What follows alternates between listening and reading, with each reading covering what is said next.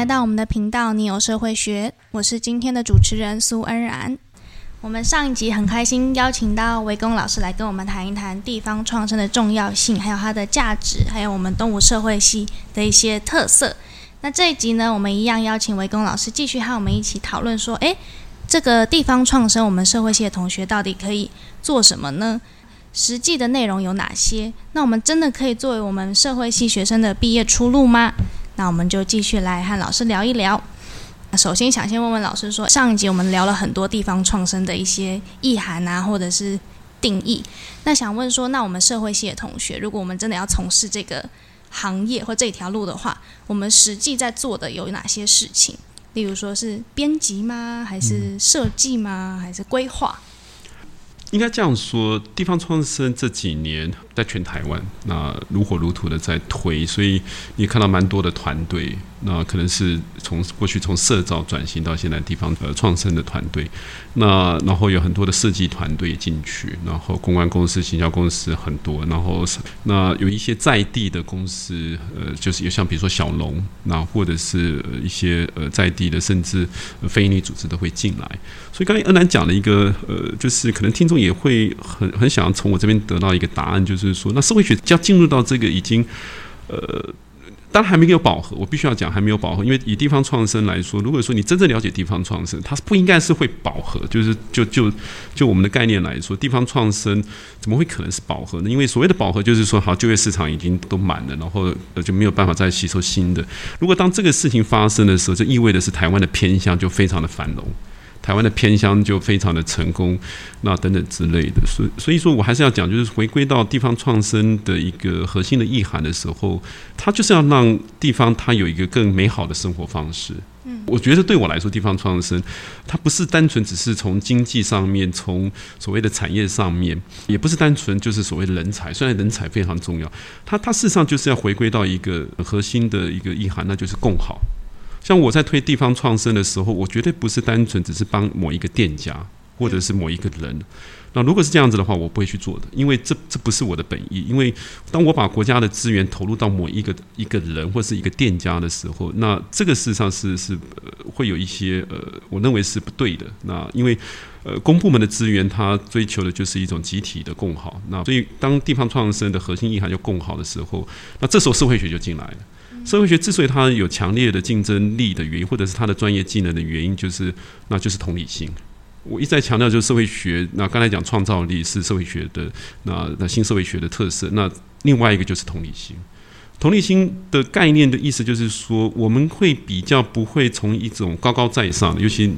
各位听众可能都知道，在很多的政策的推动，有很多所谓的外部的团队的在做一些事情的时候，他往往会采取一个比较高高在上的角度，或者是说他有一种所谓的专业的这种权威的角度去看，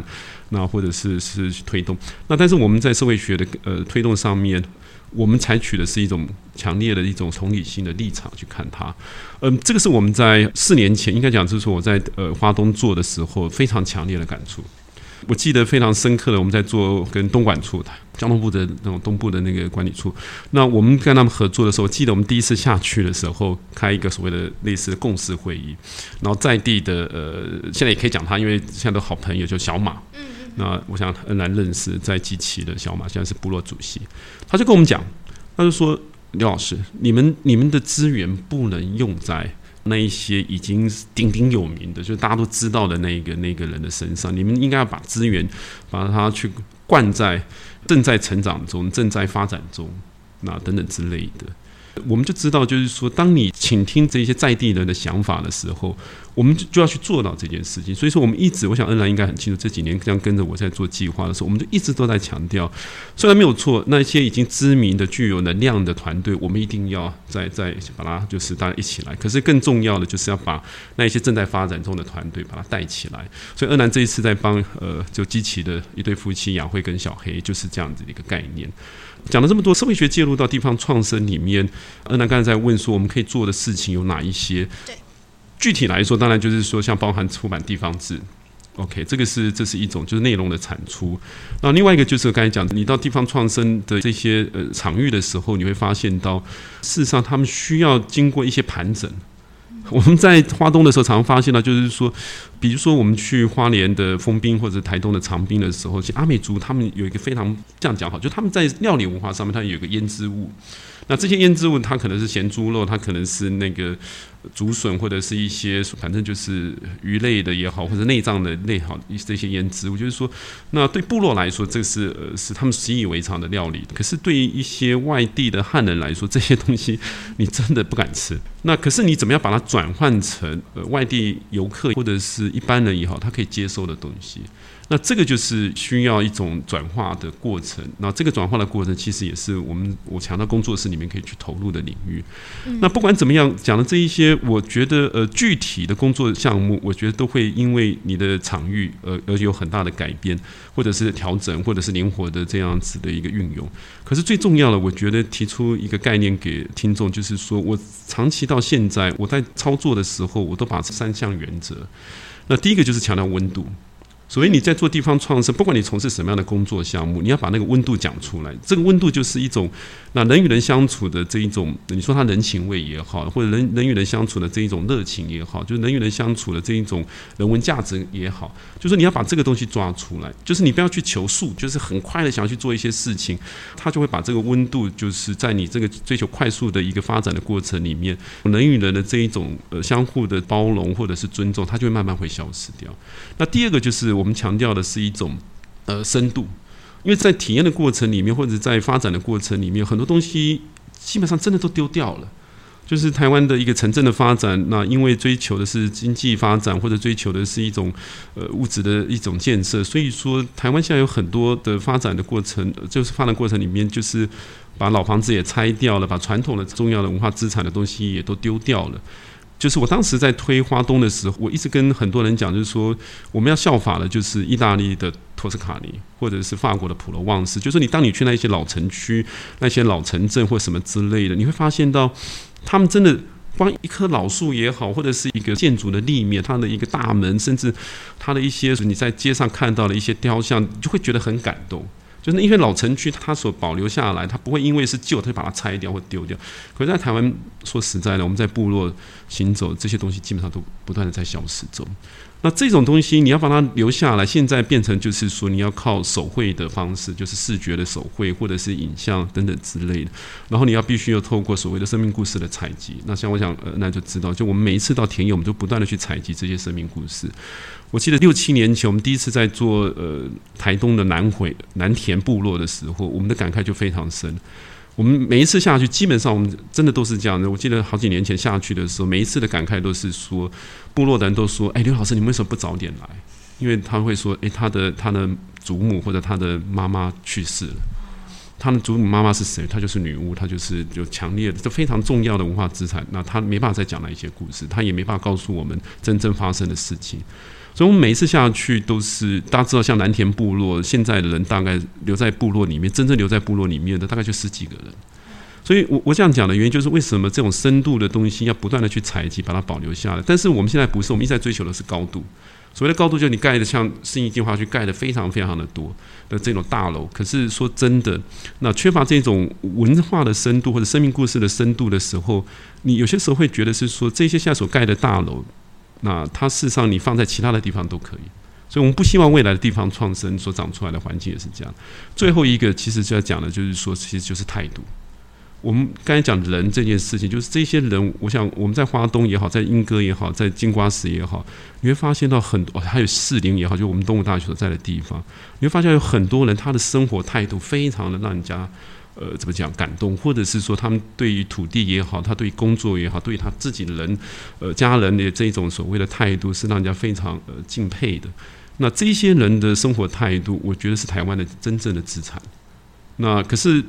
相对于这种城市的发展，我们常喜欢的就是强调的都是密度。我所谓的密度，就是你要不断的追求所谓的市场的规模，你不断的想要占呃追求市所谓的市占率。可是，在地方创生，真的。你如果从这个角度思考，你去占市占率，你去做市场规模的时候，你你没办法适用在在部落，因为部落的人，他的就是部落的人就是这么少，你要去让他去做大量的生产，不可能。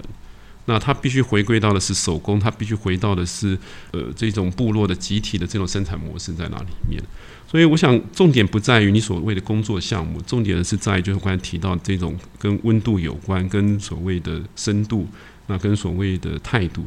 然后你从这三个角度去思考你的工作项目的时候，那社会学就会在这三个工作这样的原则上面就就会长出来。那你跟其他的与众不同的的这样子的一种技能在哪里面？那这个过程当然就需要不断的历练。呃，社会系的老师们会带这一些，然后或者是很多的夜市可以带这一些，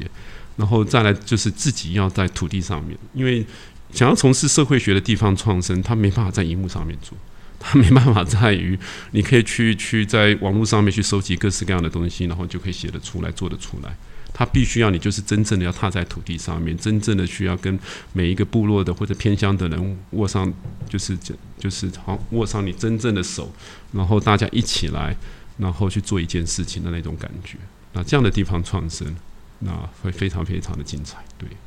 嗯，了解。那我们最后呢，就要请老师跟我们。就是我要帮同学们来发一个问，就是呢，我们如果想要从事这种地方创生的话，或者是我们毕业以后想要从事这样子的类型，那我们有哪些管道或者相关的单位可以去投入吗？在东吴来说，呃，我觉得会越来越越多元。而且以我自己现在，就是我先不要讲整个学校或者是大一点的，我先讲我这一边的话，因为我知道社会系的学生们的学分的压力也蛮大的。我以我这边来做的话，像我这边有创意人文学程，就是我自己本身在人文社会学院里面有个创意人文学程，那这个学程它的学分压力不大，它十几个十几个学分就可以毕业。那另外一个就是我在通识有在开，不管在通识也好，创意人文学程也好，我我都是带学生到田野。就是大概有九周，那是在教室上，九周是在在田野里面去去上课。然后我们的产出都是带得走的作品，就是我一直在强调，就是作品很重要，尤其想要在投入到地方创生，必须要有作品。那这些作品会是着重在文案力的训练，就你还你会必须要会写文案。所以你知道以前写论文嘛，就是写写文章，你要引经据典。可是现在被我我要求学生的是，你要写的出来的是，不是那种很恶恶心的那一种很做作的文字，不是这个意思，不是文青的文字，而是在于你真正到了场域里面，你看到那一些需要帮忙的人，你写出来的文案可以帮忙到这一些人的这样子的文字内容，我们称它这叫文案。那这一些都会是在课堂上面的呃训练在哪里面？另外一个再来就是说，我这边有文社的那个 Tomorrow Hub，我们称它叫明日剧场。那这个也是一一个一个管道，这个实际上是一个东吴大学非常特别的一一个机构。这个机构事实上它有很多的课可以上，然后我们找的是夜师，每一个课程大概有两周的，也有三周的等等之类的。那这是第三个管道。第四个就是回到系上的，不是我个人的，因为我刚才讲我个人是我开的课。那现在回到系上的话，我觉得我们有五年一贯的。所谓五年贯，像恩兰就是是这个管道的呃这样子非常好的代表例子，就是说从大学念五年，可是你同时可以拿到硕士学位跟学士学位，你可以写你的硕士论文。然后我们的研究所有一个非常特别的一个项目，就是所谓的实作论文，它不需要再写单纯的这种学术论文。现在变的是实作论文，所谓实作论文就是创业论文。我一直在说，实作论文就是你，你这本论文可以拿起来之后，你可以去应征工作，让未来的主管或者是老板看到你的工作技能是什么。那它是一个作品。那另外一个就是，这将会是今年会做的一个很大的改变，就是呃，我们会有所谓的实习的必选。也就是说，我们现在强化的是学生在体验跟实作的这样的一个训练，所以我们现在有一个非应该是会会通过这方面的改变，就是说让毕业的学生，那他。通过呃有有几个管道可以选择，几个选项可以选择，一个就是实习，你去找一家呃公司或者非营利组织，然后你去那边实习，然后那应该是大三，我们这时候的规划应该是大三，让他们去实习，或者实习完之后所带来的那收获，它会影响到他大四会修什么课，他会是这样的训练，就是说，本来我们还我自己本身是有一个更激进的主张了，就是大三的时候就把这些学生全部放去工作。就不要修任何的学分，就去工作，专职的去工作。工作了之后，你才会知道大学有它的需要性，就是你才会体验到你你真的有很多的不足。这是未来的高等教育应该是会是这个方向，就是慢慢的所谓的高等教育，真的就是说让你去工作，工作完回来再来了解到你想要修的东西是什么。而不是在课堂上面去争取那个学分。某种程度上，真的就是就是浪费生命了。对这个当然话可能讲的太重，但是确实会有这样的的问题在那里面。我们现在有维基百科，我们有 YouTube，我们有非常多的学习管道。那所以说，怎么样做高等教育的改变，大家都还在摸索中。那但是动物社会已经跨出这一步，就是我们希望实习是一种方式。但另外还有一个就是跟老师的专案计划，我们称它叫做成果展，因为不一定每个学生他就是把大学当做是所谓的职业养成班。就我们不能把大学窄化成好像就是所谓的职业技能在职教育。那大学说真的，它训练的就是思考能力，训练的就是你的时间的安排能力，训练的就是你对于你的生命态度、你的各种对人生的修炼在哪里。所以大学不可能窄化成单纯就是职业训练。所以说它是必选的意涵，就是在于你可以选这种实习课，你也可以选的专案计划这样的成果展。那这时候几个老师会提供一些专案计划，然后你可以去 follow 他。就是在大三的时候会有一个成果展，那这个成果展非常好玩的，就是说我们会把它变成是一个类似嘉年华会的方式，也就是说我们未来就会用类似这样子的方式，让学生也好。那老师也好，家长也好，那或者更多人去看到，就是说社会系的学生，那透过这样子的一个训练，他的提案力跟实作力，那在这一方面他的才华或者他所发展出来的潜能，然后被看到。那当然就是还有其他很多的管道，目前在学校，那甚至教育部都有提供各式各样的竞赛。我这一边一直都跟系上的老师们讲，就是说我希望未来可以开营队，社会学那需要的是一种各式各样的工作营。那这种工作营，它可以让学生们在一天或者是两周，我说两个礼拜的周末，充分的收获到一些东西。它有点像设计学院、创意学院的训练。那这会是一个呃呃，我认为是比较大的一个改变。那事实上我们已经在做。那不管怎么样，我觉得非常开心的，就是说社会学系在东吴，我们在新社会学的这样子的一个发展目标下面，我们已经做了很多的改变。我们也希望透过这样的改变，能够带来非常好的，尤其是对学生下一个世代的社会学。那这是我们最期待的。我想。今天我们在跟恩兰录这个节目，其实新社会学的概念，其实不是说今天几个老师们想要去发展新的学派或者新的想法。我们的最终的目的就是说，那下一个时代的社会学是是是什么？那下一个时代的社会学的人才是是在哪里？然后你从这个角度思考的时候，你就会非常 exciting。那因为年轻世代他也想要看到未来的样子是什么。我一直在说，二零三零年的社会学会是什么？我们面对二零三零年，你回推看现在所做的事情，所